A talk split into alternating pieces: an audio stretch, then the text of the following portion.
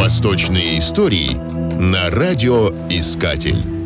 Абу Абдуллах Мухаммад, Ибн Джабир Ибн Синан Арраки, Аль-Храни Ас-Саби Аль-Батани или просто Аль-Батани, выдающийся средневековый арабский астроном и математик. В средневековой Европе был известен под латинизированным именем Аль-Батений. Аль-Батани провел в Ракке и Дамаске между 877 и 919 годами множество астрономических наблюдений, составив по их результатам Сабейский Зидж, точнее, чем Птолемей определил наклон эклиптики к экватору и предварение равноденствий – 1 градус за 66 лет. В математической части Зиджа Альбатани описал методы вычисления сферических треугольников. Альбатани написал также трактат об азимуте Киблы, трактат о расстояниях до небесных светил и ряд астрологических сочинений. Развитие математики привело к появлению такого ее ответвления, как тригонометрия. Тригонометрические уравнения, связанные с элементарными знаниями о звездах, которые позволили Альбатани разработать метод исчисления определения точного расположения здания на Земле. С практической точки зрения это помогло строить мечети, направив их в сторону Каабы. Благодаря вычислениям Аль-Батани с такой ориентацией стали строить все мечети на Востоке. В современном же мире тригонометрические уравнения способствовали созданию GPS-системы. Аль-Батани вычислил солнечный год с такой точностью, что его данные почти полностью совпадают с современными. Погрешность составляет занимает всего 24 секунды. Зидж Аль-Батани был переведен на латынь в 1116 году. Он оказал большое влияние на европейскую астрономию вплоть до Николая Коперника. В честь Аль-Батани назван кратер Аль-Батани